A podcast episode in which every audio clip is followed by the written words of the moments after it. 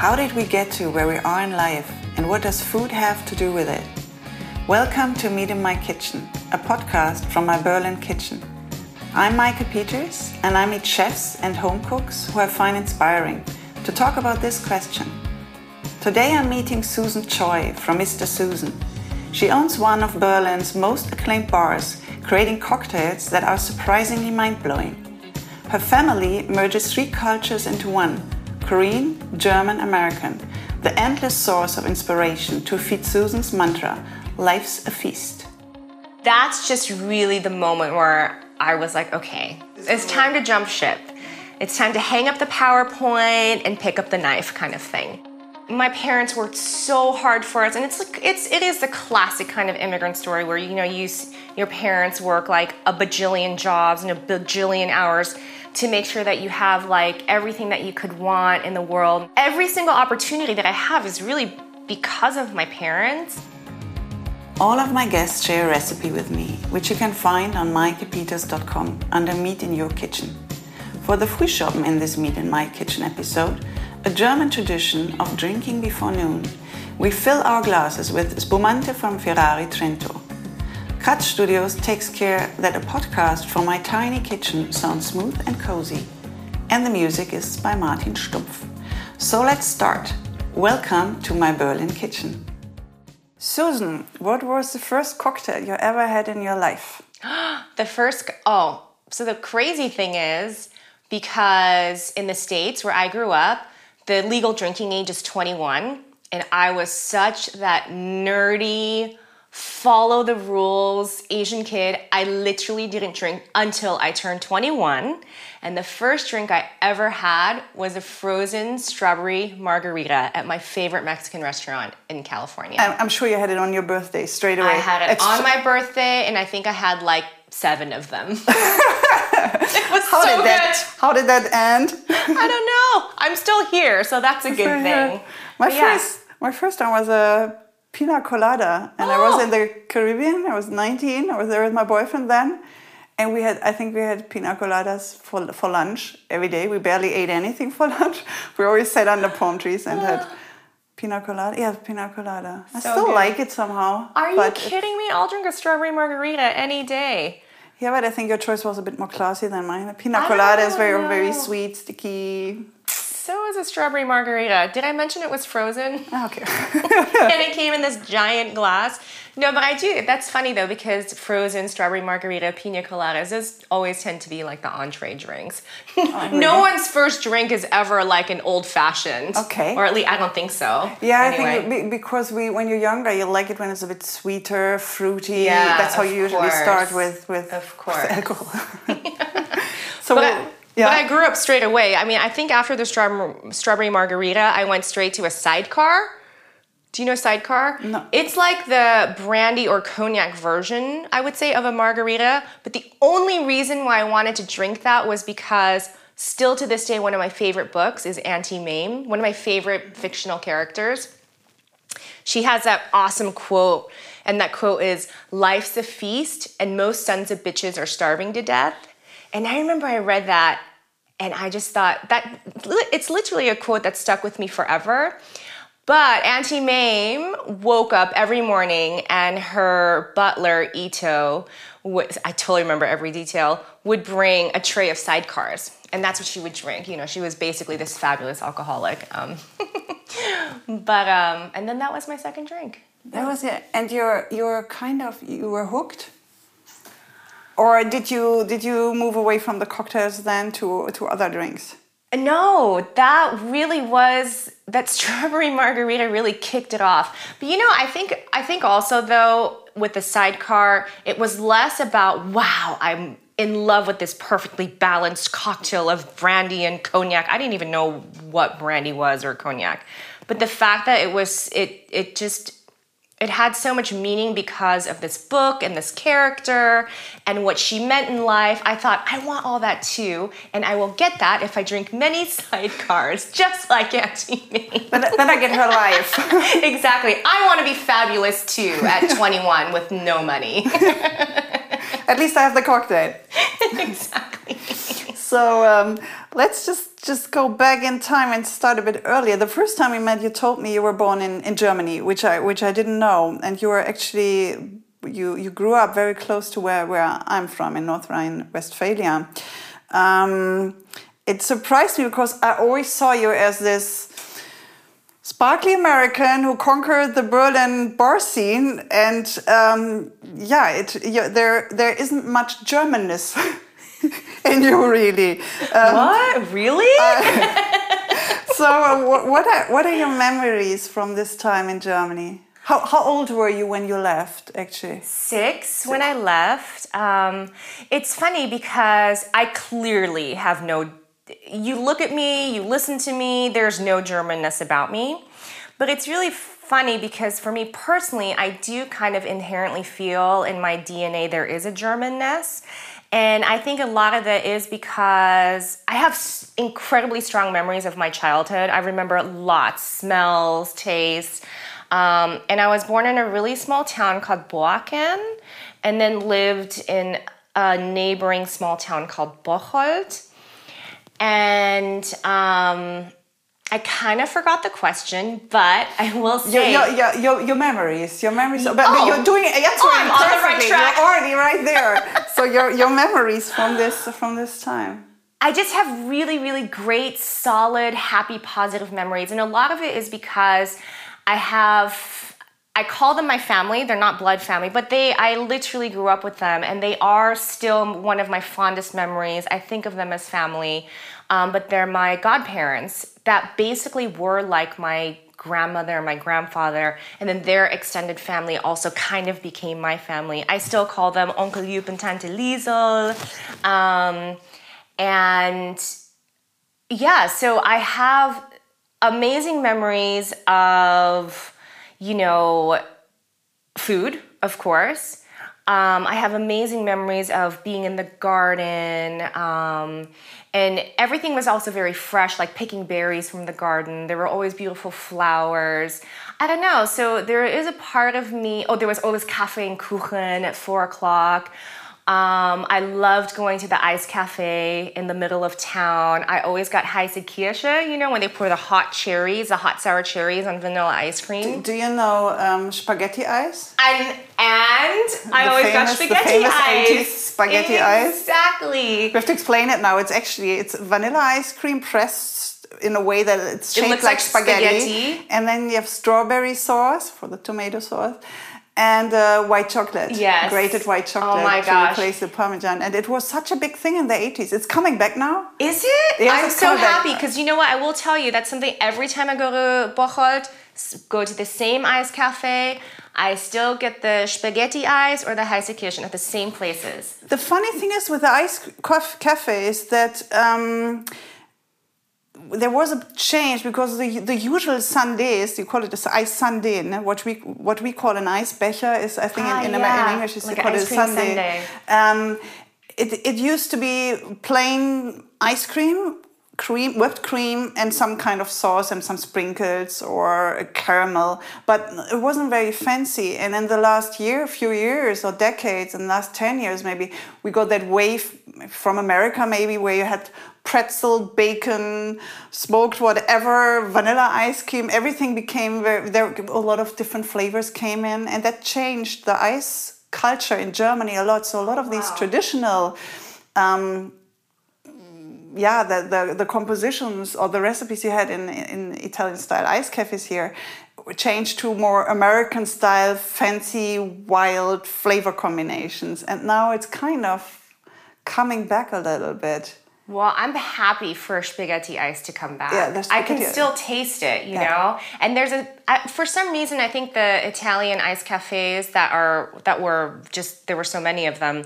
Um, there's a certain flavor. And you know how people always say flavor, smell is so much related to memory. And it's so true because there's a specific taste that the vanilla ice cream has and a texture that always brings me back to my childhood, which is why I still eat spaghetti ice today because it's such good memories. Which I found out later, one of the reasons why the, the texture is so great because they shoot whipped cream inside. So it actually has a center of whipped cream. So there's whipped cream, vanilla ice cream around it. So That the, I think the whipped cream, it's always fat. The fat is the secret. Oh, what a surprise! It's it's always the food, but it's it's funny. So it's circling a lot about, as always, the the food memories you you you had from that time and the people. You mentioned the people. Did you speak German?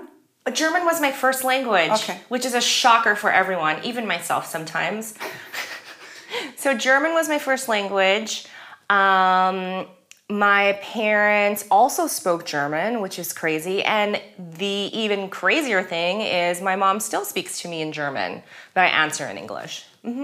But she talks in in in, um, in in German to you. She speaks in German and she's like also super into Facebook now. So she posts her comments on every single post that I have in German. In German. With sprinkles of English, which is really funny. But Yeah. your mother came to Germany, I think, 20 years before you were born. So she came here in the in the 60s. She came in the 60s. I'm not exactly sure when, what the math is, but my mom lived here for a long time. Yeah. So she came, she definitely came in the 60s, 100%.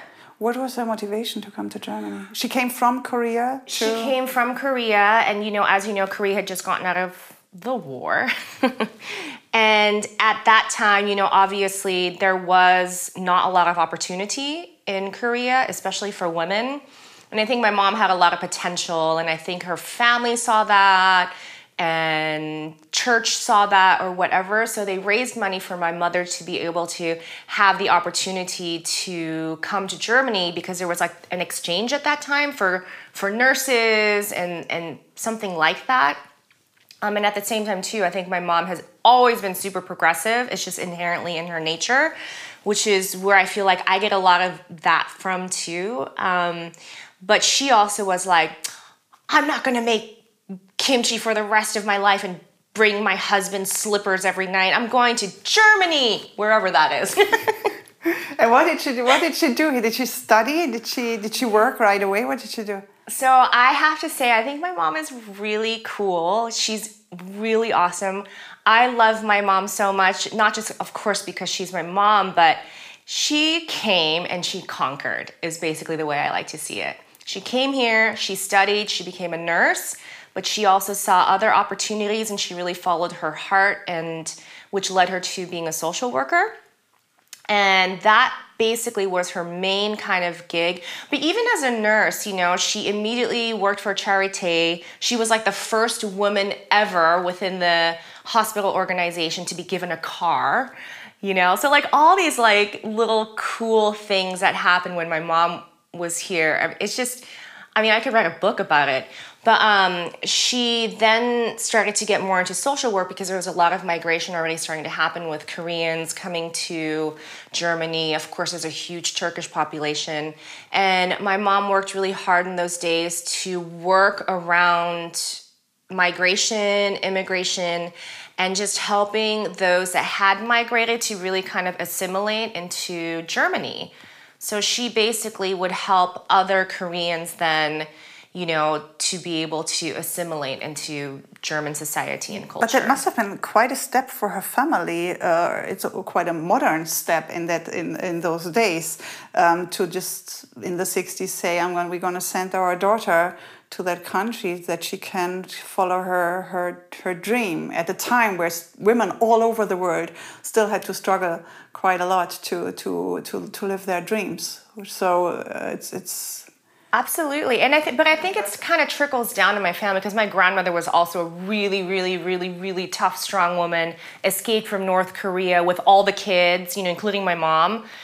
And there's like many of them, seven of them. How many brothers and sisters does my mom have? Anyway, there's many, seven, eight. Anyway, she schlepped them all on a secret boat. My grandmother by herself with nothing and you know, my mom tells a story that she sew, sewed like gold pieces into their diapers because once you got on the boat, they took every all your belongings away from you, any money or anything that you had. So she put jewels and gold into the diapers of my mom and her brothers and sisters. And then, you know, then she's in South Korea by herself with all of her kids and nothing, and then built like this textile empire. It's, it sounds like she, it's quite a you grew up in quite a matriarchal world within a very, Very. patriarchal because the Korean culture is I think it's a very patriarchal culture. Um, uh, so, but it feels like your universe verse was always very female. It was. And in retrospect, I kind of realize that now and how it kind of all trickles down. At the same time, though, I will say I still am very much like those other Korean kids, Korean American kids, where sometimes you're just like, oh my gosh, these Korean mom, it's called the Korean Oma thing. because they still tend to be quite conservative, regardless of how, even, even though my mom is so progressive, um, that old school Korean patriarchal kind of society is still it's still it's still in their blood in a way you know? And it, it takes another generation to kind of change all those things too but so, it feels like as soon as they have the chance to kind of free themselves they're going to grab it. Like you showed me the art, the news article with your mother. I think she was a member of this feminist group within a german political party. Uh, and Isn't when you, you showed me this this is so yeah because it's it's uh, i love to hear these stories because these stories in our days are already great but i mean when women did that in the 60s they had to fight against so much there was this whole male system that they had to kind of crack open and, and yeah. find their way way through. I mean, it's incredible. We have, a, obviously, you and I, we have a lot of conversations being in our generation in terms of what it means to be a woman, especially working in gastronomy, and what it means to be a feminist and all of that. But I do, I think about my mom a lot because she did. She she fought for women's emancipation in a country that wasn't hers, you know. So she was a foreigner and female. Um, and you know, sometimes she tells stories where she's like, oh, as a nurse, I cried so much because, well, number one, she really missed Korean food and there was nothing back then. But one of the stories that always sticks with me, and she goes, oh, people were so mean because they would tell, you know, the German nurses, I don't want the smelly Korean nurse because she smells like garlic and it's really bothering me and making me sick. So she would go home and cry, you know, and part of that then became you know, so then when other Korean people came to be nurses, she'd be like, okay, chill out on the garlic and the kimchi because the Germans don't like it. So that it's really interesting that like that is also part of her. But it's it's it's, it's horrible. I mean, it, she had to to deal with very brutal racism, and the reaction then was to yeah. kind of use or to kind of offer as little surface as possible where Germans can kind of pick on, which is quite which is, is, is horrible to to to to and it's understandable but it's also horrible to to feel and to think like this. Yeah. did she did she give that pass that on to you? Did she also give you the feeling adapt rather than fight? And i'm, I'm not saying she because this woman your mother fought a lot to get where she was but um, did she teach you to fight? Um, for yourself I think of I think 100% inherently she did, but I think there's a lot of factors at play, right? Because there's a whole thing about being a model minority, right? Especially with that gen- with my parents' generation, where and you know I think about my parents and they were immigrants twi- twice, right? They immigrated basically to Germany and then they were immigrants again in the United States. And I think with my parents' generation, there is kind of this there is 100% this kind of ideology that you be quiet, you put your head down, and you're a model minority because then that way you will be accepted by white people, basically, ultimately, if I just say it straight up. Um, so there was a lot of that instilled in us like don't you know of course kids would pick on us you know and things like that and my parents weren't really like don't you know don't fight back or you know don't they they also didn't really have the vocabulary or the vernacular to really teach us that back then. Um, but on the flip side of things i do think that it it runs in our blood the choi family blood a little bit too to be outspoken to chase your dreams to be tough and to be strong. I think all of that is kind of within us but we weren't really taught that because that wasn't the way back then. Um, and I think it's interesting to see my mom evolve now too, even though she was here fighting for women's emancipation and all those things, she has become, she was very vocal, especially for back then. But I think she's even becoming more vocal now because number one, we're just having more conversations about it. You know what I mean? More conversations around everything, you know, race, gender, um, the food we eat, which is exactly why we're here now within food culture and drink culture. Yeah. Is this experience that you had then as a, as a child in, in Germany and then later when you went to America is, is a big part of your strengths because you're a very strong woman? Is do you think that the big part of your strengths comes from this? But you said it's it's in the family blood as well.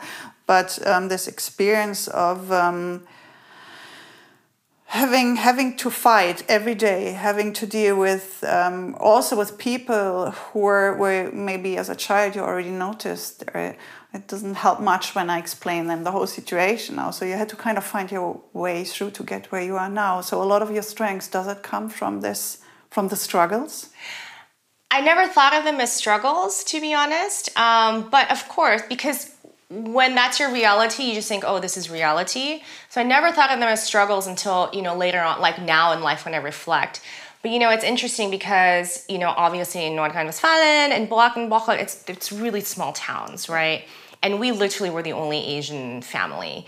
So I do, one of my main memories is, and, and maybe this goes back, circles back to the question you asked earlier, like, did my mom instill it in us? But I do remember I would cry because, you know, of course, the classic, all the kids going like ching ching ching ching, you know, and pulling their eyes back. And I would come home crying. I was quite young, three, four years old, you know, so only Kita style. And my mom would say, you know what? tomorrow you march over there and you push your face forward like this and you go Müller Maya, Müller Maya, Müller Maya. So, which are the very common German German German names. Which now that I think back and, on that, I'm and like, did? wow, I did, I did. Yeah. Isn't that funny? It's it's and it's, the it's kids great. were like it's, in shock.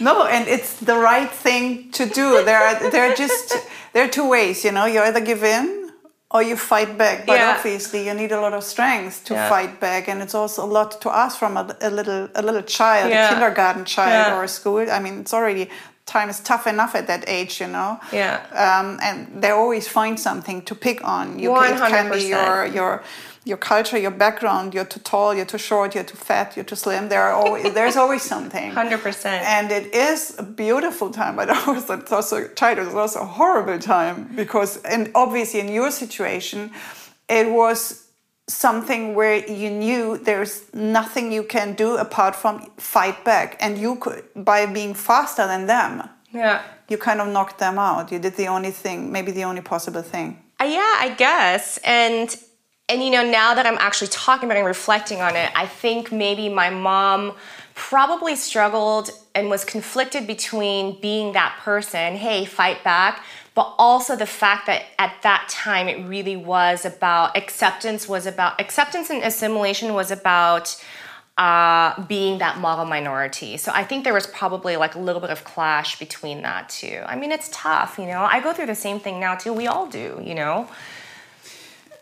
Now actually we live in a time where these things are where people talk about it where we have discussions about it. In the past i mean i was born 75 um, there were i was lucky. I feel lucky because i always had friends from different cultural backgrounds and that enriched my life and that did not allow me to ever feel the way you describe. Um, i always felt it was my normality and I always felt like this is just enriching my life. But it's um, it's obviously I was on the side that is I was that white blonde girl. My side that was much easier um, than uh, the other kids who had to who had to go through that. And in the end, all you can do is to kind of stick together and fight the fights together. But yeah, there are times when, like you described, where you are you are there on your own and you have to fight the fight for yourself. Yeah, and Which you of- did. Of course, when you're young, you don't really realize like what it all means, and you know, you just kind of, like I said, for me, it would just felt like, oh, this is. It was just my reality, you know. And you asked a question earlier in terms of, you know, did all these in terms of the struggles. And like I said, I, I, didn't really see them as struggles, except now in retrospect, I do realize, but that's with anyone in life. I do think your experiences, your background, your hair, everything you kind of go through there are, are the building blocks of who you become. Right? That's why I just kind of have this model. I never regret anything I do in life because everything that happens, every step you take, every misstep, all of those things are just you know, and it's so cheesy to say, but they build character, but it actually does, you know. Um, and I realize now, yes, I was this young little Asian kid in Bocholt. Um, and then, you know, when we were quite young, my dad wanted to chase the American dream. So we ended up going to Los Angeles, which obviously is much more diverse and has a huge Korean population. And I just remember, you know, first being the only Asian kid in Bocholt and then going to Los Angeles. And then I was kind of the only Asian kid amongst Mexicans. because there was no Google Maps, right? So my parents were like, I think this is Koreatown. Anyway, it wasn't, but um, but I only spoke German. so I was the German Asian kid. We're screwed again. Always with a bunch of Mexicans. But that was just like I said. I didn't. I didn't know that this isn't what other kids went through. You know, it just felt like okay, this is this is my life. Um, but you do realize, or I realize now in retrospect, that all of that is kind of, you know, of course, it made me the person that I am. It made me from a very young age think about culture, think about diversity. I've always, you know, living and growing up in Los Angeles, you just live and grow up in a very kind of diverse community. And, you know, what can I say? I think it was from that because because when you have so many different cultures around you, even German culture for me, right? You have this huge kind of, for me, the exploration really was from food, right? So, um, did you feel, although you were the only Korean girl amongst Mexican uh, kids then, but did you feel relief in the sense of, did you feel like there is diversity that makes uh, that make did it make your life easier? That, that move with six years from germany to, to california? Oh i think so because all of a sudden it was like oh there's you know you see other people that look like you um, there's other brown kids you know and i was always very excited by other cultures and things like that too so it was exciting I mean, all of a sudden there was also much more variety in food because of the diversity. There is food from I mean, when you when you go to California and you go to LA, you have you, you see food from all over the world, and that's that's the normality. When you're in Germany and you walk down the street, there are bakeries. They sell bratwurst sausages somewhere, and it's all very German. Mm-hmm. So did the food? Uh, did, that, did did you already recognize that as a child that the food scene or kind of not the food scene but that the food around you that that changed a hundred percent a hundred percent but also in a way that i also miss german food too huh. and that's maybe the germanness in me because i still have such a soft spot like my favorite thing to eat is a schnitzel i love sauerbraten i love having cafe and kuchen i love my spaghetti eyes so that part is, I feel like that part is very German in me. Um, but yes, 100%, you know, I still remember just being a kid and just being blown away by the ice cream truck, even. The ice cream truck had this mango lollipop, and this is very classic Mexican style mango lollipop that had chamoy on it, which was like a spicy chili lime salt that they cover on this mango lollipop. And I still remember the first time I had that, it cost 10 cents at the ice cream truck. And it blew my mind at six years old. It feels like ice cream kind of marks the points in your life, you know. Kind of. Germany is a spaghetti ice cream, and then and it was the mango. it's a mango. so let's see when we're when we're gonna go further through your life what what what comes up next. Um, what was I mean? You mentioned that you liked uh, or loved German food and German traditions like coffee and cake. Sunday big thing in Germany. Uh, Sunday afternoon, people have coffee and cake. It's all very meat centered. The food here, you have the schnitzel, you have the mm -hmm. sausages, and you missed that. Um, what was the role that Korean food played in your life? Was that the food I guess you had in your in your family? Was that the food that your mother cooked for you? So um, was that a bit of like a constant, something like to hold on to? One hundred percent. So my mother cooked as much Korean food as she could in um, in Germany. Of course, we were always that apartment that had like smelly food smells coming out. But which German apartments have as well. I mean, this is this I is know that's the thing. I mean, I smell that sauerbraten when it's cooking. exactly. I mean, sauerkraut also oh has my gosh, quite an intense smell. Absolutely, but um, yeah, Korean food always a constant. My dad basically only ate Korean food. Um, he was very like, I need my Korean food, but um, you know, I still remember the first like eating kimchi when I was a young child, very small toddler basically, and I see my mom do it with my little niece now too. So it's really funny, but it's basically you take the kimchi, you cut it up into different strips, you know, and then you wash it in water and then you eat it over rice. You know that this is how I eat I, I don't, I don't uh, kind of cut it in small pieces, but you know that I have to rinse it off very often because it's too spicy for me, and I'm such a baby when it comes to hot spiciness. Well, just so you know- So I have the baby kimchi. That's It's very to know. traditional in Okay. Korea, so good job. okay, so I do it, apart from the fact that I'm a bit too old for the baby treatment, but um, I just noticed we totally left out your poor dad because he was actually that your dad was the reason why you, you we you moved from Germany to LA. He wanted to chase his dreams. So your father one day said, "Family, I have an idea. Let's let's let's go to America." Yeah, because I do think that was the era, I guess it was the early 80s. He had lived in America before. Your parents Exactly. met in in Chicago. in Chicago, Yeah. exactly. Um, he lived in America, but then fell in love with my mom when she visited Chicago and then moved to Germany. But you know, in the 80s, there was this, you know, aura with America. There was this thing where there was such a thing as the American dream. You know, obviously, this generation now, it's a completely different story, but back then, especially for literally anybody that was brown or probably anyone anywhere else in the world, there was something about America where you felt like it was the land of opportunity, right? And I think my parents really, or my dad really saw America in that way. You know, my dad also came to America under crazy circumstances, just, you know, by winning a, a, lottery. Um, so I think he really thought he could build the future that he imagined from there. And I can see that because, you know, both my parents, especially my dad, you know, you come from like a war, a post war country, and there's nothing. It's super poor and there's absolutely nothing. Um, so he really wanted to go to the States. And I think he also really wanted to be with other Korean people. Yeah, yeah. um, yeah, which is why we ended up in Los Angeles. Yeah.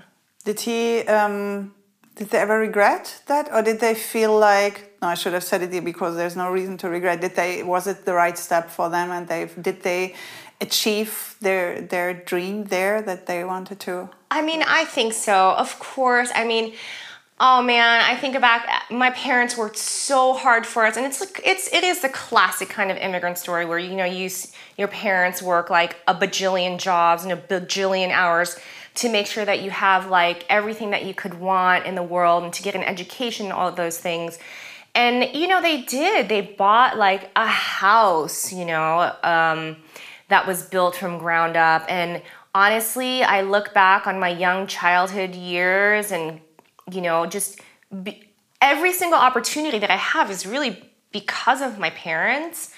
Um, but I do think that we never talked about it because, you know, obviously we don't talk about things like that. But I do think probably as they got older and Korea also really grew like, you know, it's it's incredible if you think about in the last 60 years how Korea literally went from like war rubble to Samsung.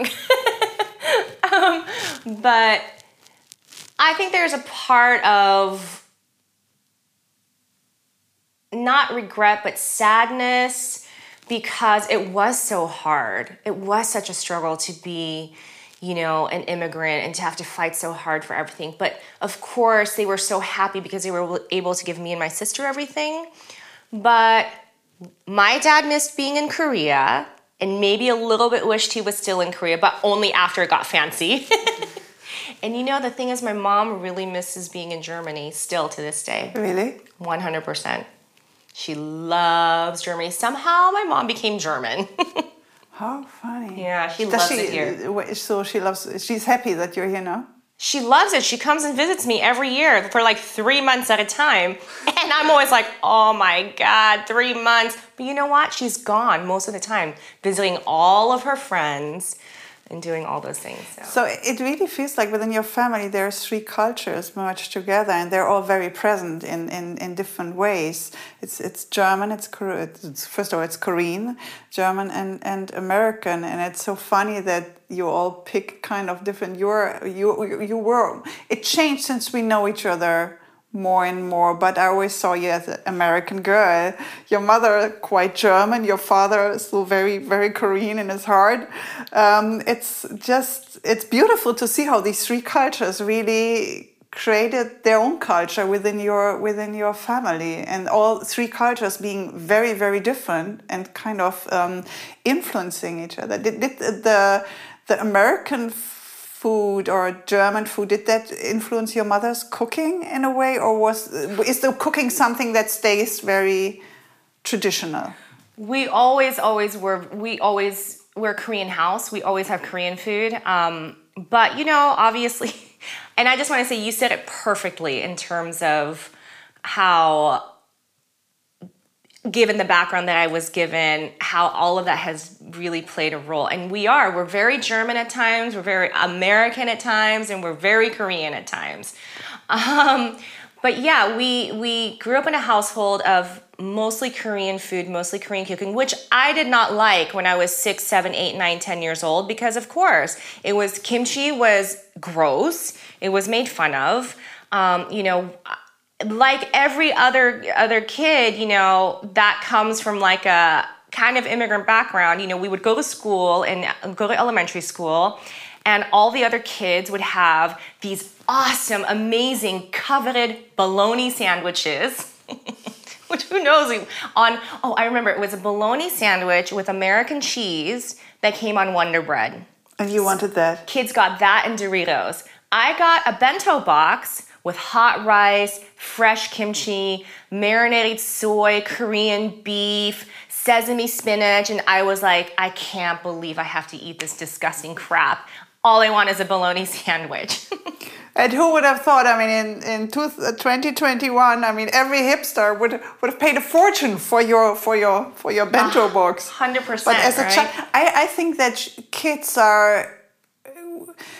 In German, we have the word Spießer they're they're very traditional they they don't want to they don't want to stand out really they they exactly. want to have their their piece so you everything that in. looks different that tastes different that um, smells different is something that makes you stand out and gives you attention that maybe at that age you you you don't um, don't really want so would you have preferred to have a schnitzel in your box? Oh, that would have been awesome.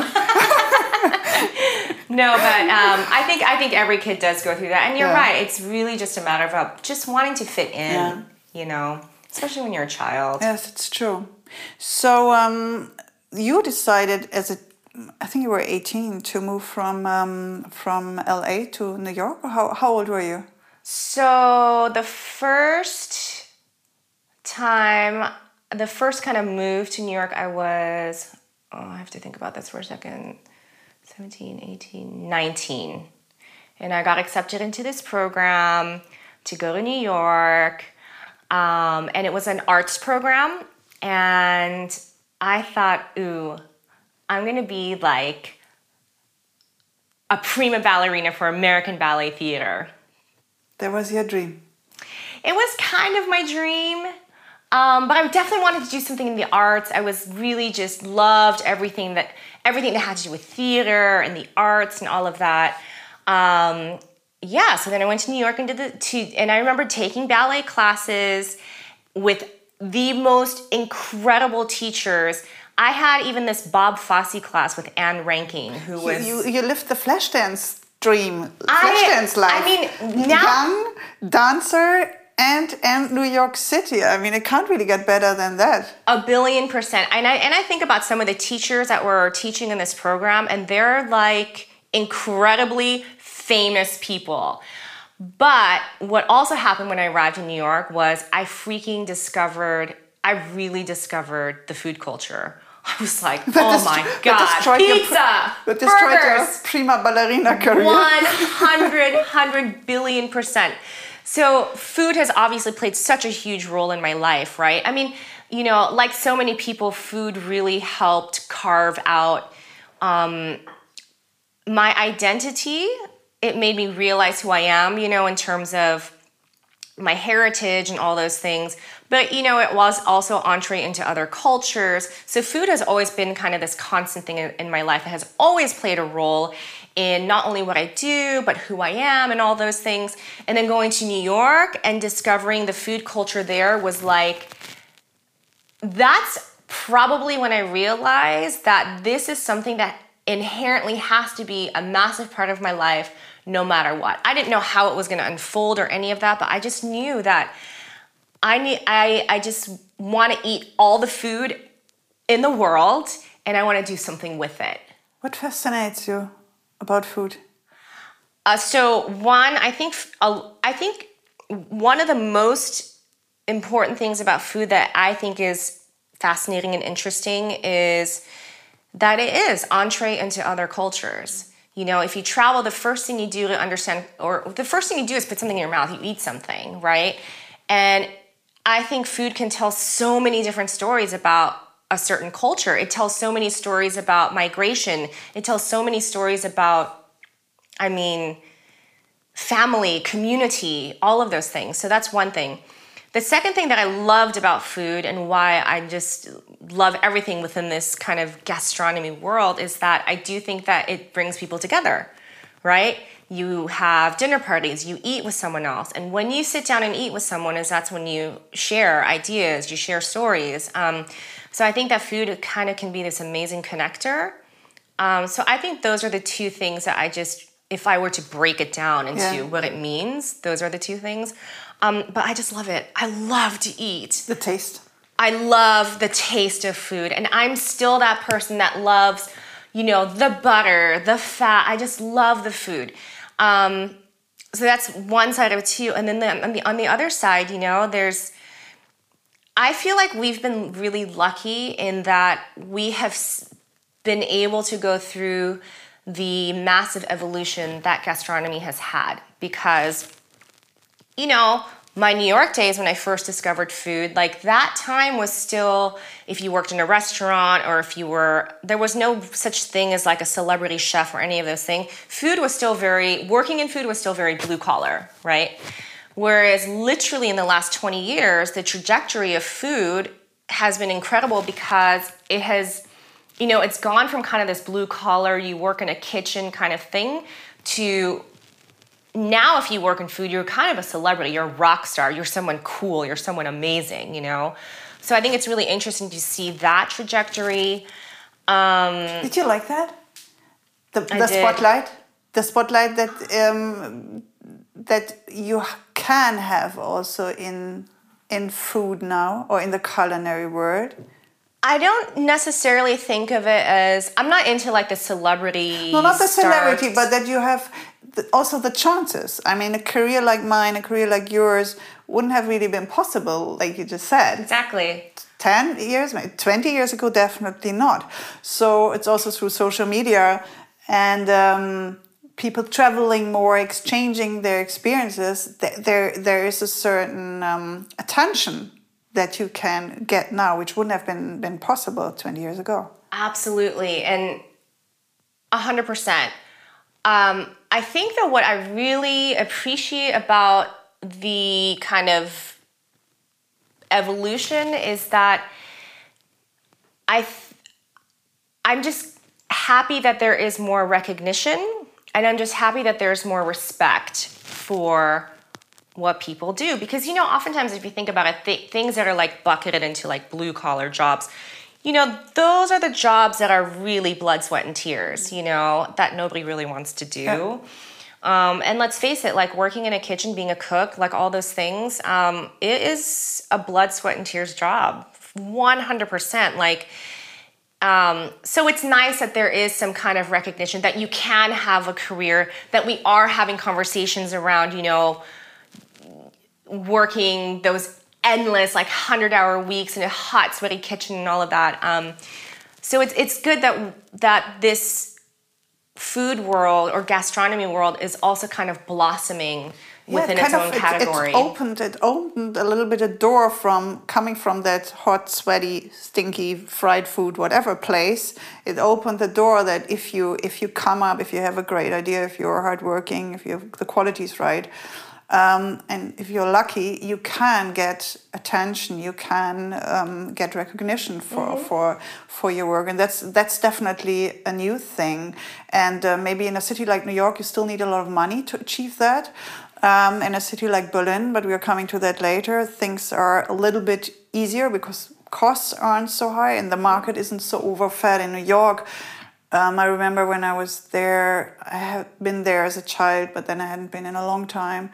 And then in 2016, I was there and I was so overwhelmed by the variety, but also mainly by the quality. I mean, we have the same kind of variety here in Germany, but not that quality level. Wherever you go to in New York or wherever I went to, and I'm not talking about fancy restaurants, um, food places at every corner, everything was of such exceptional quality, and that really that touched me, it impressed me, and intimidated me. Also, we spoke about that in America. In, in New York, people work so hard to reach the top quality level, and you feel if you don't do that, then You're you're out. you're out. yeah. You're literally, you're literally, out. you're you're out. You're actually in America, you're out of a whole system because you're out of the flat, you're out of the health, yes. health Sadly, yes. insurance. In America, Yes, you're yes. literally out. Um, so, did you ever feel when you then, when you lived in New York and you got into food, food through your jobs, did you ever feel scared or intimidated by it, or did you feel like, I love it, I'm gonna conquer it, I'm gonna make it? Mm, so a little bit of both. I, um, you know, again, so I knew, I knew that one day I was to do something in gastronomy for sure, but I also struggled with the fact that, you know, I still have Korean parents and I did not play the violin or the piano, so I better get a freaking good adult, grown up, respectable job. Yeah. So you felt that was not being a cook in a kitchen. So you felt family pressure, even if it was not them saying it, but you within yourself felt like I'm gonna prove it that Oh, I've- they said it too. Okay. There was pressure. Oh yeah. No, it, it's it's not even that there was pressure because I think my mom has always been super supportive, but it was self pressure too because I also didn't know at that time. We're talking 20 years ago, more than 20 years ago. It was still the beginning of gastronomy, and I still didn't know where or what my role could be in gastronomy. The only thing I knew at that time was, you know, of course, I've been working in restaurants since I was 16 years old.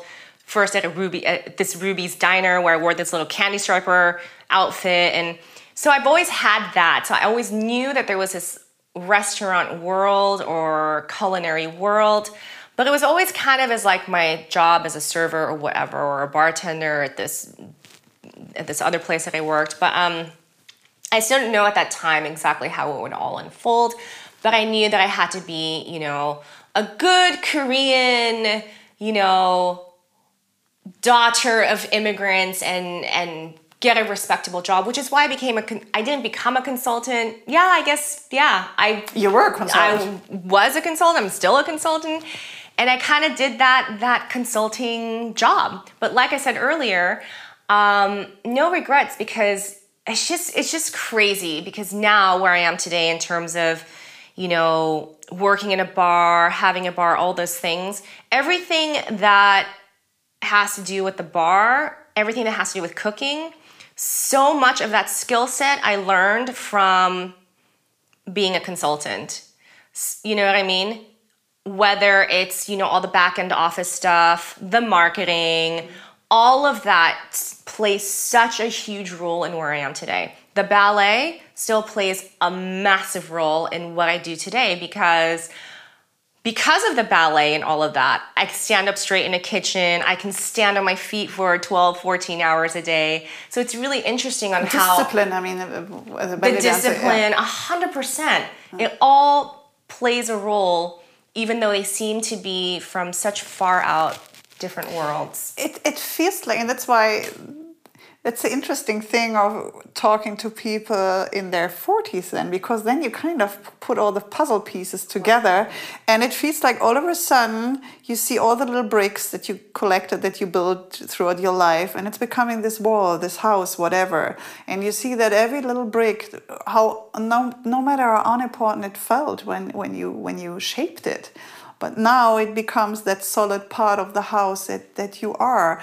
And I find this so interesting to see also with people like you who come from or who've lived in different countries, worked in different fields, and nothing is wasted. Everything you've done, everything you've experienced is a part of of course, who you are as a person now, but what we're coming to later is a part of your business. Like every, even the, the shittiest jobs one I, I did in my life, I, I learned so much from this. And um, that's why I always find it, I find that people who've done a lot of different things have often a more complex um, or very complex personality and also a skill set to adapt maybe then to different situations and to, to, to just pull out a new project and to, to, to make that make that work. Um, so, so you mentioned you worked in the fields of marketing consulting in, in New York. What was the point for you when you felt like this is a nice, respectable job, and my parents are maybe proud of me, and I live in New York, and I have a nice flat, I, whatever. Um, when did you feel like, no, that's that's not it? I, I, I need I, now I want something else. I mean, I always knew that. You know, I always was like, this is not it. But I also was in it. You know, when you're in New York, well, you have to be, right? When you're in New York, you're in your job, and you are just doing the hustle and it was the work hard, play hard, and the and I see I see it now too in retrospect. You know, I would work a bajillion hours, get screamed at all day, hustle out my PowerPoints, do all those things, and I would be like, you know, doing presentations and all that. And then in the evening, I would go have the most fabulous like dinners, you know, I would, you know, part of being a consultant was taking clients out. So we were doing, you know, I was in my 20s, mind you, and we were, you know, doing dinners every week at Gramercy Tavern or like Daniel, these like amazing, mind blowing restaurants. So, in a way, even though I was in consulting, it still allowed me to explore and discover food. I mean, we would dine at 11 Madison Park, you know, on a Wednesday night. I mean, that's why did you leave that life? Insane. well, exactly. I mean, but then the more I was exposed to these amazing places, the more I loved it too. The more I wanted to be a part of that somehow.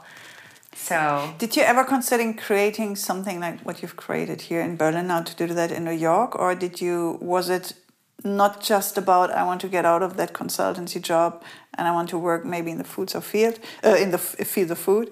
Uh, was it important for you to change the city again? I don't think I consciously knew that at that time. But again, hindsight's always 2020. But I think it did take the move to give me the courage to do it, or not even the courage, but more the opportunity, I would say. So, um, when did you decide to go to, to Berlin? So, in 2000, so I've been in Berlin 11 years now. So, 2010, uh, I started doing a consulting project with um, here, actually. And it was a really incredible project because it was about women's health and women's health in EMEA and how do you like educate women on health and all those things. So, completely kind of different uh, area. But it did bring me out to Berlin and it was for a project. So I remember, I still remember the summer. I was here for the summer, of course, best time to fall in love with Berlin. You should never come in winter. Never. Yeah, yeah. My whole story could have been different if yeah. I came in the winter. Would have left. but I came to Berlin and it was a very easy project for me to sign on to because I still had that kind of love for Germany, right? That has always been with me. And you know, even as a child, we came back to Germany every summer and spent time with the German family, if you will. Um, and I still remember the moment I was drinking an Aperol Spritz, and this is 11 years ago. I'm American. I don't even know what Aperol is. all I knew it was amazing. My first Aperol Spritz, I was like, whoa, You decided I'm gonna stay. this is amazing. and I was at Bar 25. Do you remember Bar 25 on the Spree? Yes, it was yes, way yes. before. yes.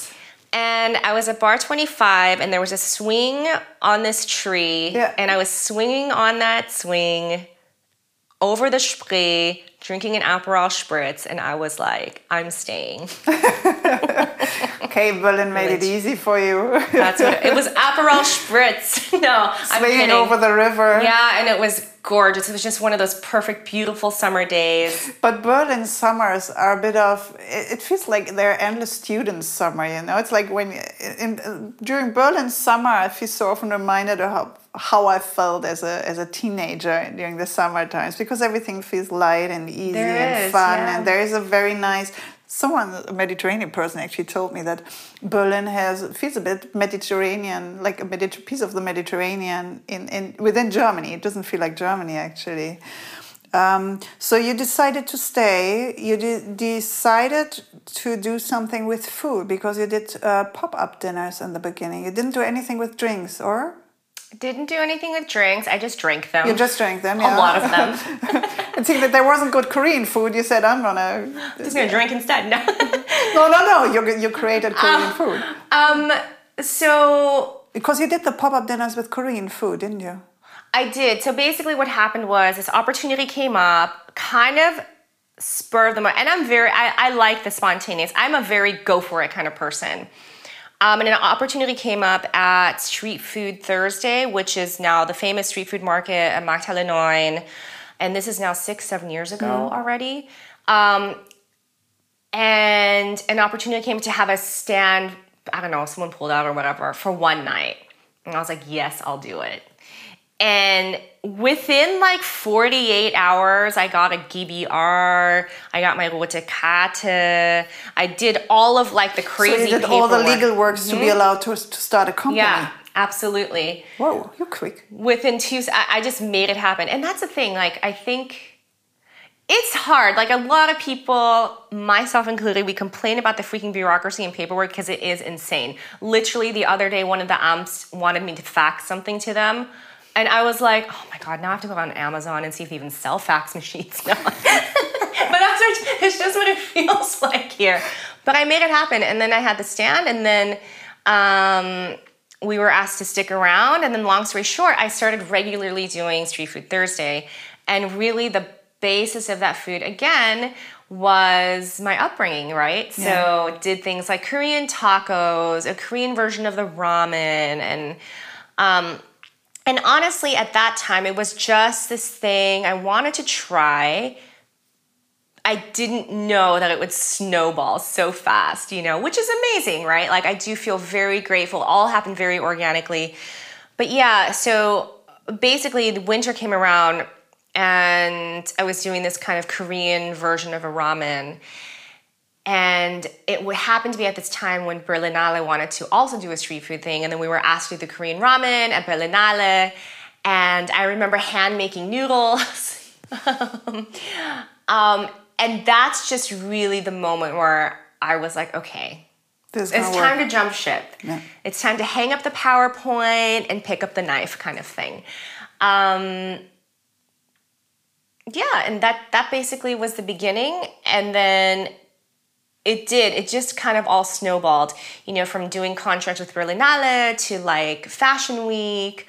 Um, so there was a lot, a lot of cooking and street food style cooking involved, and it was a huge learning process for me. It was like I, w- it was my, it was, it was hardcore. You know, I just went from zero to 360 degree move, and But Yeah, you were went for it. welcomed with kind of with open arms. But everything seemed. It, it seems like that everything worked out very very smoothly, which uh, maybe because you did the right made the right choices. Because I think if there aren't many obstacles, it's like it, it has to happen. Destiny tells you this is the right thing. Just keep walking. Keep. I That's which so. is basically what you did. You Yeah. just kept.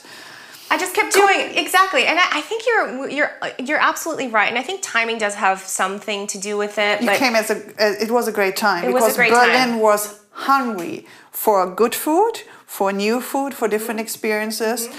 And if you did something with great quality, people, yeah, they just welcomed you with open arms. It was honestly, it was a really good time, and it was a really good time for me to also. Lo- I mean, it, it does, you know, it, it seems and looks like a fairy tale story, but you know, as you know, anything in gastronomy is a complete nightmare. Hard work. Above It all, it's very hard work. The hardest thing you will ever do in life. And you know, you see so many interviews with like fan- fancy chefs and whatever, and they always say, don't do it. Don't ever get into this business. It's crazy. It's long hours. Don't ever do it.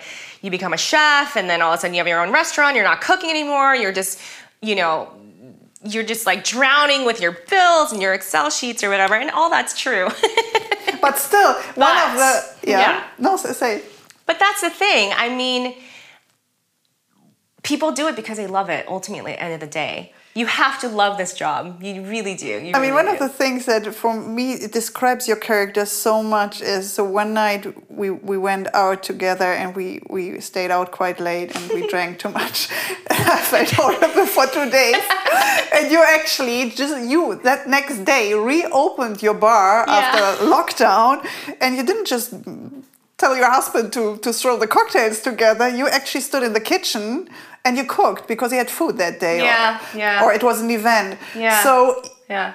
and the whole day I was thinking, how does she manage this? How does she manage to stand in that state, hungover, stand in the kitchen, opening her restaurant? And that impressed me so much. Really? I- I'm- because I'm sure you looked as gorgeous as you look now. I'm sure no one would have thought that you had alcohol, too much alcohol the night before. And if you had seen me, you could definitely. My neighbor actually asked, "You drank too much last night." and that shows that is Susan for me. Wow. You are you are so determined, so hardworking, and you just pull it together. And there's no complaining. But you also, which impressed me, you don't miss the party the night before. Because a lot of people would have put on a facial mask and just gone to bed at ten. No, what do you do? You stay out until two or three in the morning with me and drink too much, and still open your bar, and it's it's it's a success and it fits so it kind of this this is everything you describes now explains why you are the person who sits in front of me now and um you don't have to look shy now Well, you know, I was just thinking about you know what it you know what it actually goes back to is Auntie Mame. Life's a feast and most sons of bitches are starving to death. And I just yeah. it comes back it comes back I'm like, you only live once. It's so cheesy that whole like you only live once, No, live but for it's a- today. it's- But It- it's I- a freaking feel that. truth. I mean, you It do only live once, and it's up to you if it's a party and opening your business the next day, or if it's neither. Neither a party nor opening your business. Yeah, it's a choice. 100%. It's a lot of work and it's tough. Um, so, when did you decide to leave the food behind and get into drinks?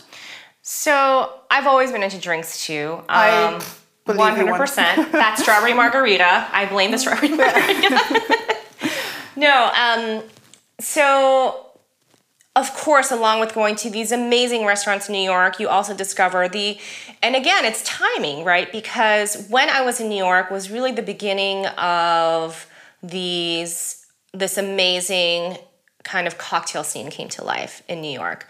Um, and very much like we were talking about the food trajectory, you know, going from you know a certain level and state of being that obviously food trajectory has grown i think the bar cocktail scene is following the same you know you have like star tenders now and like all those things right Although Berlin always had had a, Yes. quite a few good bars, it, it, I can imagine that it's a bit of a tougher field than than food because with food there wasn't much competition because the quality was just so bad.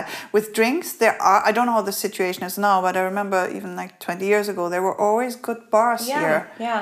So you had to kind of you had to know your shit basically. You couldn't just say I'm gonna mix something together. What gave you the confidence to say I'm gonna get into this market with a bar i feel like i've done a lot of research of No. drink- drinking? I, I remember um, so the thing is there was this time in new york because you know as a consultant, like I said, you're always going out with clients or going out with your team all the time. And, and, and New York is just a plethora of amazing places to go to. And like I said, you know, cocktails had just really started to to come alive then. Um, and I remember I went to this place called Pegu Club. And Pegu Club was also run at that time by a woman, which I thought was also really cool, incredible. Audrey Saunders is, I think, her name. Yeah, it is. Um, I don't know why I'm saying I think. I'm like, idolize her. But um, no, but I remember I had a daiquiri for the first time, like just a classic daiquiri.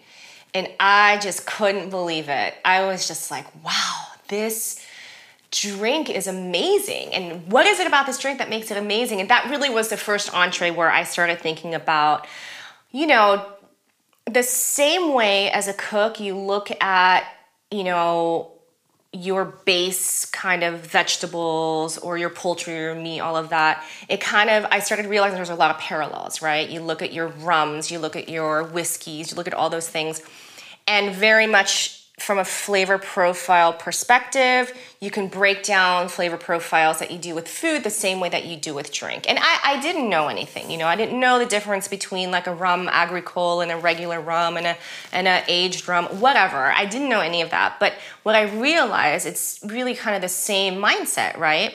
So one is just a breakdown of flavor and thinking about flavor. The second thing is also, you know, which we talk a lot about now, where does it come from, right? You think about the same thing in spirits, you know, um, where does it come from? You know, is it organic? Is the, is the sugarcane organic? How do they treat their workers? You know, what does the farm look like? All those things. Um, so that was the other thing. And then what I realized with that daiquiri too, the reason why it was so darn good was because it was perfectly balanced. Hmm. And then I thought, wow, it's the same thing with food, right? Um, so even though I love to eat, I love to drink, I cook, and and I did bartend in my college years, all those things. Um, you know, the the more mature your palate gets, and more mature you get, I started thinking about it in that way, and I think that was kind of one of the first. Um, one of the first moments where I thought, oh, this cocktail thing, you know, this is really cool. Um, so that's where it started. And then I don't know. I think when I was in Berlin, because as you mentioned, there were such amazing cocktail bars. I mean, I was like, I thought Buck and Breck was my living room. Buck and Breck was my living room the first, I don't know, seven years I was here. Um, and I just knew that one day, if I were to do something, it would have to have amazing cocktails, but also amazing food. Yeah. Like I wanted to bring that place here that was doing great cocktails um, but also still fun because I still think ultimately with everything in food, everything in drink, I, I'm still a firm believer that it all boils yeah. down to hospitality. Um, so that's kind of always first. But I think at that time, I felt like I was really excited to explore what you could do with cocktails the same way that I thought about and explored food. Yeah. If that makes any sense. What um, th- there is something very vibrant about your your character. And what I love is it's it's I can see it, it it's there in the way you talk, in the way you dress, um, it's in the way your your bar looks. I love the colors in your bar. I love that you have this golden palm tree. Or it's it's all very it's very classy. But you see, you love life. You have a lust for life, zest for you. There's this hunger, a hunger for life, and you love, like you said, you love this fun, uh, having fun. Um, it feels like yeah, whatever you do is 100% Susan. There's really like you you you're alive. You you're happy that you're alive. You enjoy it, and you're just gonna you're just gonna have a good time. And this comes through in in really everything you do. Like I really really love your your pictures on Instagram. And I, I don't really enjoy Instagram so much anymore because everything looks the same. But whenever, I think that was one of the first things that drew me to you, these pictures, and you take them yourself, and they're full of color. But they're still, it's, it's again, it's well balanced. but the, the visual aspect of it is, is so strong, which is when I had then the first cocktails at your bar, it was a very visual experience. How important is is that with? I mean, it's important with food as well, but it feels like it has a bit of a different different touch with drinks, with cocktails. What what is the meaning of that visual aspect in, in a cocktail? So the first thing is it means a lot to me that you notice that. Um, it does because there's so so in terms of where we are in in the cocktail world i mean it's also really grown a lot matured a lot and you know um, there's really like fancy mixologists and all those things if you will um, but what's to me why did i open this place? Why do i have this place? Um, I do. I really enjoy life. I do. I'm a annoyingly positive person. It's just me. But I do. Like I feel like I want to be able to share joy, right? And that really is the first thing with this bar. It looks the way it does because I want people to be happy there. I want people to have fun there and I want people to find joy there. Um, and it's the same thing with drinks because I can't do much to change the world, really. But what I can do is give a moment of pleasure, a moment of joy, a moment of fun. And I think that is something we so desperately need nowadays. Um, and I think that I, I feel that I know how to do that with a drink, you know, or with a plate of food, right? And when you I don't want to call it a responsibility, but when you have that that pleasure, if you will, um, you want it to be. You want to make the best out of. You you want to give that to someone. You want to share You want it. to You look want to share great. You want it to make someone go ah, you know, or like we, or like oh my god, it's so beautiful. No, because you, you create that within other people, and that is extremely satisfying. I love cooking, I love eating, and it's nice to do that for mys- myself. But it's I can't compare it to when I do that for other people and I see their happy face. It sounds like a cliche too, but it's true. It is all these things only work with sharing. This the eating, drinking, everything, everything we're talking about. It's just about sharing, and that's where the the satisfaction point then then then comes from. And um, I mean, I, I went to your bar and I didn't even want to want to drink anything, and in the end, I did drink, and in the end, I did feel so. Just by seeing this drink, I mean, obviously tasting it as well, I just it just makes you feel good, and it's not the alcohol. it's before the alcohol kicks in. I already feel happy. Like the the first drink I had there, I forgot its name, but it's actually uh, the inspiration come from a, came from a picture that you showed me that you took in California at the coast, and it was this blue, like steel blue colored coast, the black rocks at the beach, and the white foam on top of the sea, and uh, you showed that to your husband who. We, we're always leaving out the guys here, kind of That's today okay. uh, your husband who you met through in in your bar and you're, you're married now and um, you're, you're, you're, he's, he's a bartender in your or mixologist in your bar so you showed him i guess this picture and told him Let's "Create a- do this drink." let's do a drink that looks like this and he freaking or you together did it and it did ex- it did look like this picture and it was also i mean first of all it, it was blue curacao which i haven't drunk in So 80s. eight, yeah. but who It's also, cares? it's, it's also a color where you feel like, shall I drink that? But it was so good, and then it had the the black. You kind of imitated the black um, Sand. sand with uh, with rock. Uh, With sea salt. with sea Yeah. salt. Yeah. Um, and you did that fancy foam thing on top, and it was just. I felt like a child. It was just fun to to hear the story, to see it, to drink it. Yeah, there is a. I think that maybe that's the thing with cocktails. At least for me, it has a bit of a playfulness. It and it should have It that. should. Without It that, should have It's boring. yeah. Then I can have a whis- whiskey or something Yeah, at a yeah. fireplace in an old British bar. But if I want a cocktail, cocktail, then I want to be entertained. Yeah. I want to have fun. I want to see the golden palm tree and the fancy, funny drink with that story, and you do that perfectly. Thank you. It's um, it's uh, how do how do where where else do you find inspiration for the drinks, both of you? Everything. So the menu that we have right now is a very California focused menu. I'm from California. We just did a trip to California. And I decided the second I was in Cali that I wanted to just I wanted to develop drinks based off experiences that we have in California. And that literally is our menu right now. So for example, the drink that you mentioned is called PCH because we were driving down PCH. I took this picture and I thought, you know what? This is so beautiful. It's a drink. I can taste this right now. So a lot so that really was the inspiration. Old Place Bellini is literally named after this amazing place in in the like the mountains of Malibu um, called the Old Place, and I had this amazing blackberry Bellini there. So this particular menu is specifically inspired from you know California, but also this specifically this trip.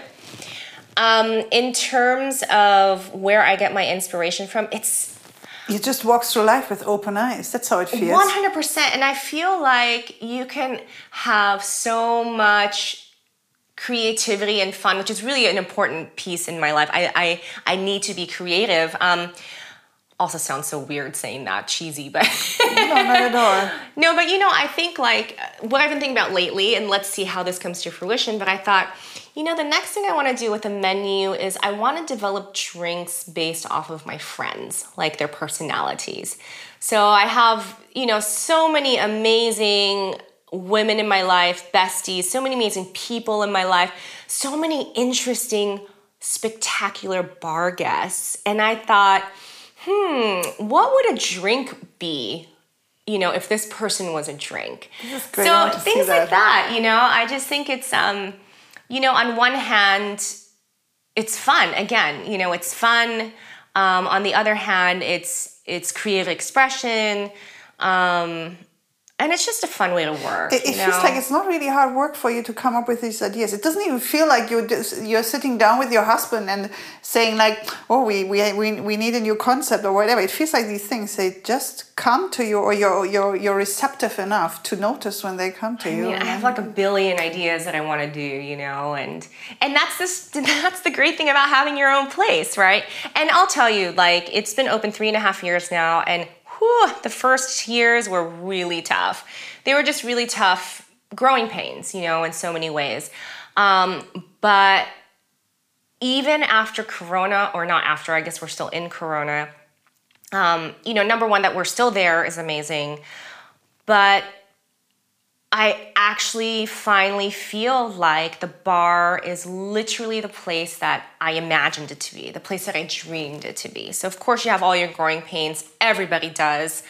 Um, but I do, I really feel like this is exactly what I pictured, which is so cool. You know, It I feel so lucky to have that. So you, you you had this vision for this place, and you now now it's there. Oh my gosh. And it's in my city, which is freaking amazing. I mean, I would visit you in New York or in LA or wherever, or in Bocholt. That's next, though. Bocholt is the next step, next level. Um, but I'm, I'm uh, absolutely happy that, that you have this here now. Um, every guest shares um, a recipe on my on this podcast, which is then on, on my blog on meikepeters.com under Meet in Your Kitchen. Um, and you offered to share the recipe for your kimchi margarita. Um, how, how did you come up? Did you just have a margarita and you ate kimchi? And you said, that, that works. No, actually, this is how, it's, how flavors often come together, that you just have two flavors together and you feel like that actually fits. So again, back to the whole, um, you know, I just like with food, obviously Korean, being Korean is a huge part of my heritage and my background, but I I do I um, the kimchi margarita has become our signature cocktail. There- So there's two actually, the kimchi margarita and the kimchi michelada. And maybe I don't know. We can discuss it after this. Maybe we do both. What's the, mean- the second one? How's it called? So it's a kimchi michelada, which is also it. Literally, this drink is like my full heritage in a way. My entire ba- my family background. It's So first with the kimchi margarita, um, yeah, it's it's just this thing where we also make kimchi at the bar. We sell jarred kimchi, and you always find that you have a lot of juice left over, and throwing away the juice is ah, you know, like you would never do that. It's this gold, you know, that usually you cook with or make a soup out with or whatever. And there was just this one point where I just thought, I mean, kimchi juice would be amazing. It's amazing in a Bloody Mary. People are already experimenting with it. And then we have this mezcal that we work with that is fantastic. I taste you taste the mezcal and you think, oh my god, the kimchi juice is gonna, just going to be this amazing deliciousness. I just know it, and it, it just ended up being amazing deliciousness. And then it just ends up being your signature drink, right? But the the drink that came before that, the first time I used kimchi was in a michelada. So traditionally um, in Mexico, a michelada uh, is beer with some kind of tomato concoction. So it's like their version of a. It's almost like a Bloody Mary, how we drink in America, but in Mexico you drink a michelada. So beer with like a tomato something. Sometimes it's clamato, and then I thought, well, kimchi and tomato go amazingly well together. I love using kimchi in other kinds of cooking, so like a kimchi bolognese or a kimchi lasagna, kimchi mac and cheese, all those things. So basically made. This is where the American comes through. Totally. For me, this is American. Americans are like, this is great from from the, the taste I, I, I had here, and then I tasted this. It doesn't matter if it's sweet, sour, spicy, whatever. If it's German, Korean. Um, Italian, it doesn't matter where it comes from. It, there is this playfulness and this mm-hmm. openness to just throw things together. And I I always saw this as something very beautiful. I know that there are big discussions at the moment. Yeah. yeah. Um, which are totally there, there it's important to have these discussions 100%. because you can't take food away from cultures and you have to i think it's important to to like with italian food we always have the italian culture in mind and it's important that we have that with every other food as well but the mixing of flavors or of, of, of, certain components of different cultures is something I, I learned and I learned to love mm-hmm. in America. I mean, I think that I think if you do it with the right intention, yeah. and if you do it right, if you do it with respectfully, one hundred percent, I think I think it's great to be honest. Um, and you know, like I mentioned, it's really the michelada and the margarita are, are expression of basically how I grew up. You know, um, but but right. So back to the michelada, basically. Um, but to make it fun, because I'm all about fun. but the michelada, we do um, like fresh kimchi juice and a tomato base with like soy and Worcester and lime, and we make a popsicle. So that's really fun, right? So the popsicle then goes into the beer glass, and then you pour the beer into the beer glass, and then the popsicle kind of melts. You can take a bite of the popsicle. So that's been around since day one for us too. And it's interesting because that whole drink, I do think, and the kimchi margarita too, I think it really kind of captures who we are as a bar. Um, I, I, I can't wait to, to try that. I haven't tried it yet but I can't wait to try that. And I love it that that even like I said before, everything you do is Susan unfiltered. So the drink, whatever drink we're going to choose now for the vlog, it is uh, Susan unfiltered. Before we're coming to the last 10 questions now, we're going to do something very, very German, a German tradition of the Frühschoppen, of drinking before noon, although we're a little yes. bit late and it's past noon. But uh, we're going to have a little Frühschoppen now. And may I ask you to get the spumante out of the fridge? We have oh, a yes. wonderful spumante from Ferrari Trento. Ooh. And um, wait.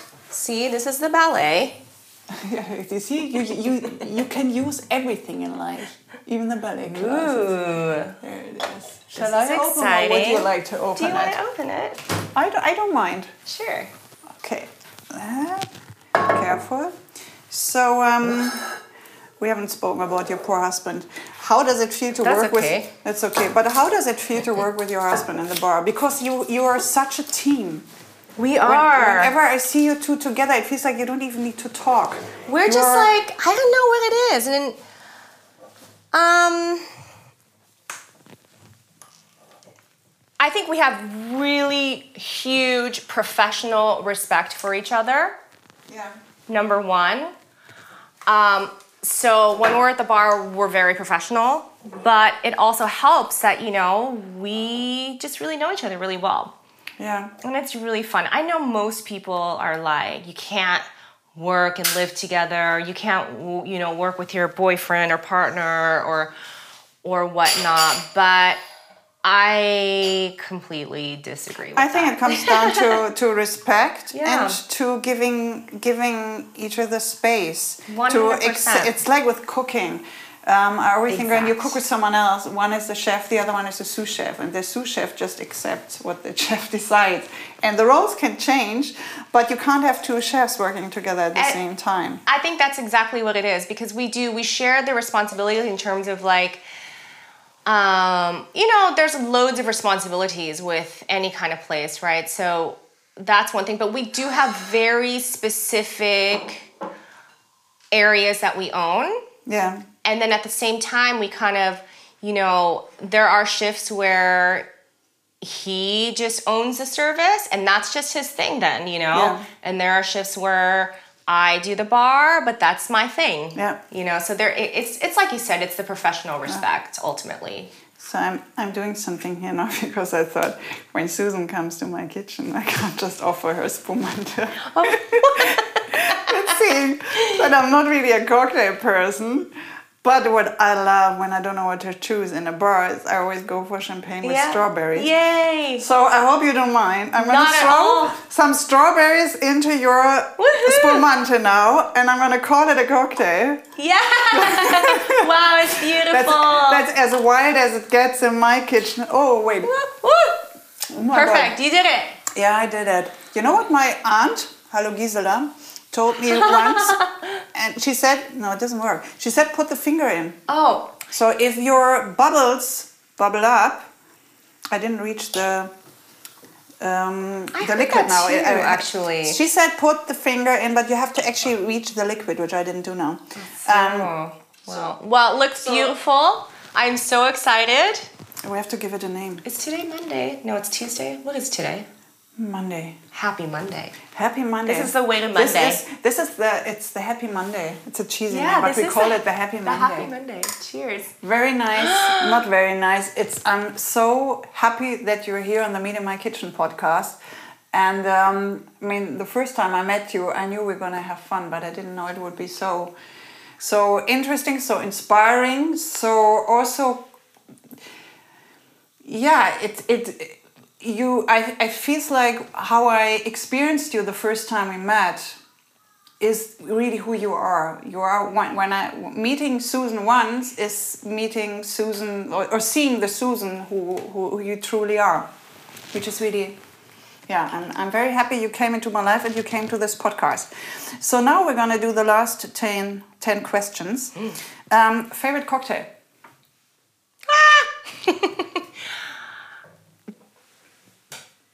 Daiquiri? That's hard. Today I'm saying daiquiri because it's the first thing that came to my mind. On, Mon- on Monday it's a daiquiri. okay. Best bar in the world apart from your own.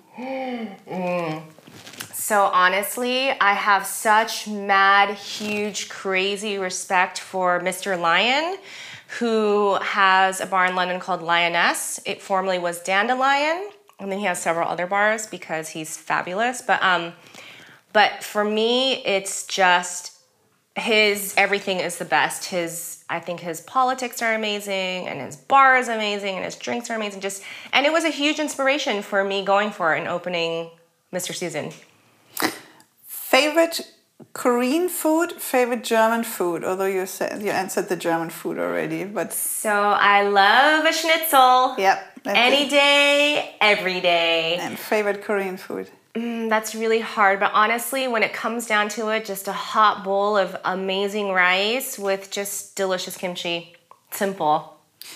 Best business advice you ever got. Uh, know your worth. If your mother offered to cook a meal for you tonight, what would you ask her to cook for you? Oh, you know, it's crazy. It's called kongnamenpap, which basically uh, translates to bean sprout rice. It sounds so basic and I don't know, but my mom just has this way of cooking perfect rice with mung bean sprouts, which you can't get here. Um, it's the one with like a yellow bean. Um, with kimchi and some delicious bulgogi that's just like steamed together to perfection. And the way that she cooks it, there's always that crispy bottom on that rice, which is like the coveted piece. So that is literally my mom dish that I love. Best part of living in LA, New York, Berlin, each city. If you have to, in one word, quick sentence, each, cent, uh, each city. So LA is family. New York is the hustle. Berlin is opportunity. What do you cook for your husband on a date night, or what does he cook for you on a date night? So the really fun thing is we love to cook together, which is fun. We just got a green egg, which is crazy. Um, so we do a lot of cooking together, but I mostly handle the Korean stuff. And because he has Dutch background, he does a lot of kind of Dutch, Indonesian, um, Suriname style. What would you recommend to a person like me who's always overwhelmed when she goes to a bar? I'm, I'm really overwhelmed by the menu at a bar, at, not at a restaurant, just in bars, and I'm totally indecisive. And I never know. That's why I often end up drinking champagne with strawberries because I'm, I'm, it's just, I'm overwhelmed. You know, honestly, and of course, people always, uh, when they come to the bar, are like, I don't know what to get. And the first thing I always say, well, what's your vibe? What's your feeling? Like, do you, are you feeling like you want to go for more of a fresh, fun vibe? Or, um, you know, is it like a fireplace and a leather chair kind of vibe? So that's one thing I like to ask. Um, but honestly, the way that I kind of got to my favorite too, like I, I, love a margarita, just straight up margarita, you know, things like that. I mean, and not straight up. I love a margarita on the rocks, by the way. um, but I think it's now for, for someone like yourself as well is to think about like what liquors you like. Like, do you love gin? Do you love rum? You know, and kind of exploring the flavors of the spirits. And then just starting with the classics, because that's how I really learned, right? Because then you turn, you know, like with gin, for example, you can, oh, I love a gin martini. You know, that's a very like New York thing. But um, then you then you realize, okay, there's the gin tonic, but then you can also have a gin sour. You can also, you know, I think it's maybe starting with the the base spirit yeah. and thinking about if you like that base spirit. Yeah. Because that will always guide you in terms yeah. of what to order yeah. on a drink, you know. If I want to start start a little bar at home, what are the basics I should, mm. the spirits I should invest in? What well, should everyone have at home in the bar? So I think well, you should just have a really nice whiskey. Mm-hmm. You should have a great gin that you love, you know, just a gin that you really like drinking, whether it's more citrus or floral or junipery. Yeah. Um, you should have a nice rum, I guess, would be the other basic spirit. And I don't know, I'm personally a huge Mezcal fan, so I feel like you should have a bottle of Mezcal. But so, other than like having your amazing spirits, I think really what changes your home bar and having a great home bar is just fresh ingredients. So, always having fresh citrus, for example, I think is always the best thing. Um, and you know, having your your homemade simple syrup. You know, I feel and like ice cubes. And then exactly, and then ice. I really think it's you know you have your great spirits, but it's really about the other stuff, yeah. like the ice is your and your the glassware that you love. I feel yes. like that's such a part of I, it too. That is, you know? No, I, I totally agree, and I love it that this is so celebrated in the bar world more than in the food world. And yes, fancy restaurants have fancy plates and so on, but it feels like with drinks, each each drink has um, has its glass. Each, each, wine has each grape has its glass, and I yeah. I, I, love that about yeah. drinks. It's I think it's um, fun. I yeah. mean, especially after a Corona year, you know, where you're really thinking about your at home life yep. more. It's time to invest in glasses. I mean, you know, I think all those things make home bar an experience. Yeah. What's the meaning of food for you? I would say, in a nutshell, it's community. So, for me, for example, through COVID, um, really the food world really kind of banded together, supported each other. So that's one way of community. Um, the other way is, you know, again, heritage, how it brings you closer to your heritage. Again, community. Uh, and you can really build community like friends, you know, around a dinner table. You're also building community that way. So I think that's food in a nutshell.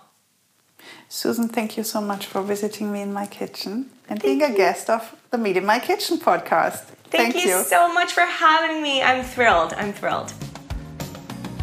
I hope you look forward to the next episode of Meet in My Kitchen just as much as I do. Until then, you can find all the recipes of my guests and also the impressions and pictures from my visits at their kitchens on meikepeters.com. On Instagram, you can follow the podcast at Meet in My Kitchen Podcast, one word, and you can follow me at Eat in My Kitchen. I'm Meike, thank you for listening, and keep on cooking.